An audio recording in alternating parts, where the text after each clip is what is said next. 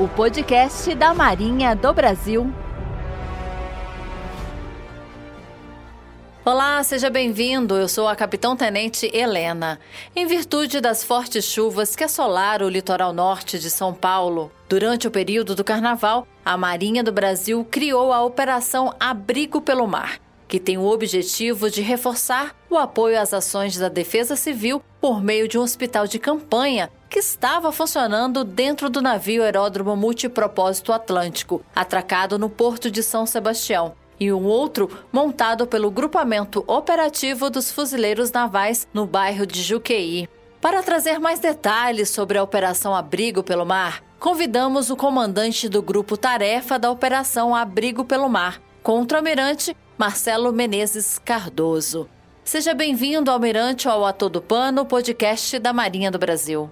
Obrigado. É uma satisfação participar do podcast e ter a oportunidade de divulgar um pouco mais a Operação Abrigo pelo Mar, em apoio às comunidades atingidas do litoral norte do estado de São Paulo. Almirante, eu já começo perguntando ao senhor como é que foi a criação da Operação Abrigo pelo Mar, que vem acontecendo desde o início das fortes chuvas no litoral norte de São Paulo. O governo federal por meio dos Ministérios da Defesa e da Integração e Desenvolvimento Regional, decidiram, com o comando da Marinha, enviar para o litoral norte de São Paulo uma força-tarefa em apoio às populações atingidas pelas fortes chuvas. Na esquadra, nós recebemos a determinação de planejar o envio dessa força na segunda-feira de carnaval, dia 20. E a partir daí, em menos de 48 horas, foi mobilizado um grupo-tarefa baseado no navio aeródromo multipropósito Atlântico, com o embarque de seis aeronaves do Comando da Força Aeronaval, de um grupamento operativo de fuzileiros navais do Comando da Força Fuzileiros da Esquadra e de cerca de 70 profissionais da área da saúde. É de conhecimento de todos, né, Almirante, que uma operação tão grandiosa como essa, envolvendo meios navais, aeronavais e de fuzileiros navais, requer inúmeros detalhes na sua organização, na sua logística, né? Como foi para a Marinha se mobilizar tão rapidamente?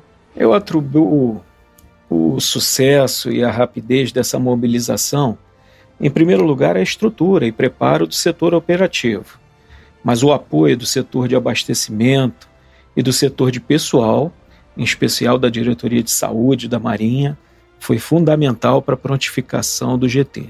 Diante dessa explicação, Almirante, como é que o Atlântico se transformou em tão pouco tempo em um hospital de campanha, todo preparado e equipado para atender as vítimas? Quando nós desatracamos do Rio de Janeiro, na quarta-feira de cinzas, os contatos com as autoridades locais ainda estavam sendo iniciados e as informações sobre a situação ainda eram preliminares. Com esse quadro tático, eu decidi montar o hospital de campanha a bordo do navio, ainda durante o trânsito para São Sebastião, com o propósito de estar pronto para receber feridos e realizar os primeiros atendimentos imediatamente após a atracação do navio. O senhor pode compartilhar com a gente, com os nossos ouvintes, um balanço geral dos atendimentos médicos prestados até este momento? o número de atendimentos já havia ultrapassado a marca de 1.200. Dentre atendimentos médicos, odontológicos, psicológicos e religiosos.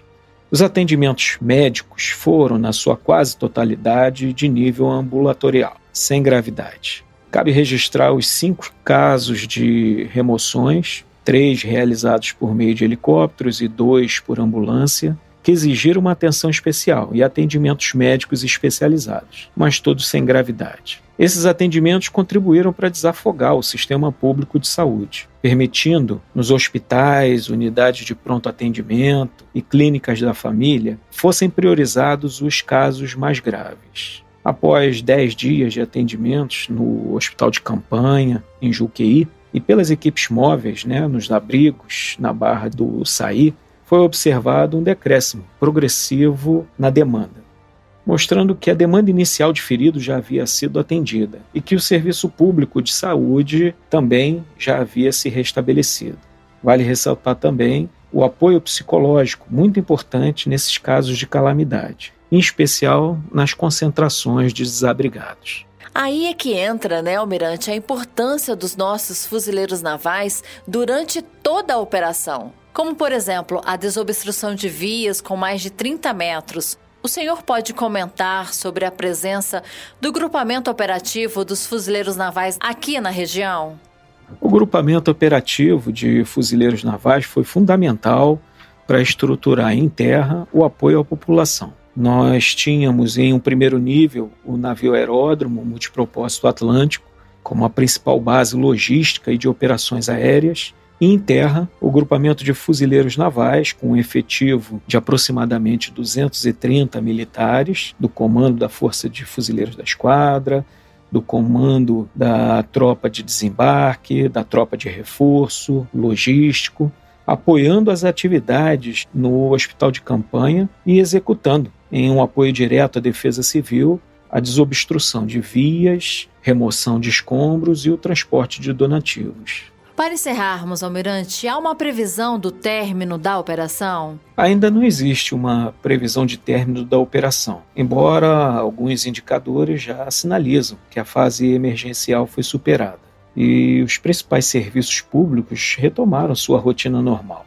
As maiores preocupações nesse momento giram em torno da problemática de moradia para as famílias atingidas. Sendo assim, o apoio da Marinha foi reestruturado para ser suportado logisticamente por terra e redimensionado para atender à presente demanda, permanecendo as atividades do Hospital de Campanha, Juqueí, e um efetivo, ainda que reduzido, mas suficiente para continuar apoiando a defesa civil.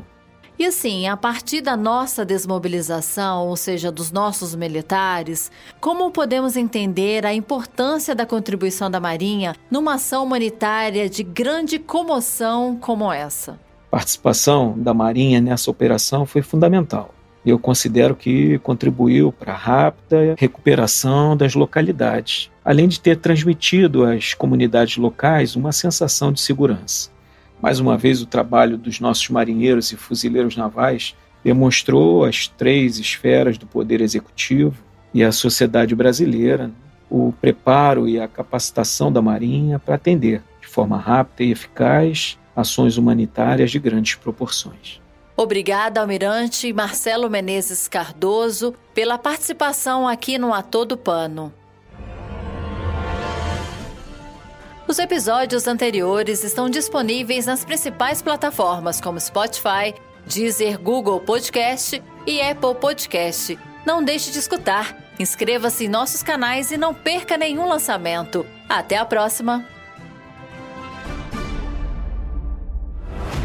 Você acaba de ouvir A Todo Pano, o podcast da Marinha do Brasil.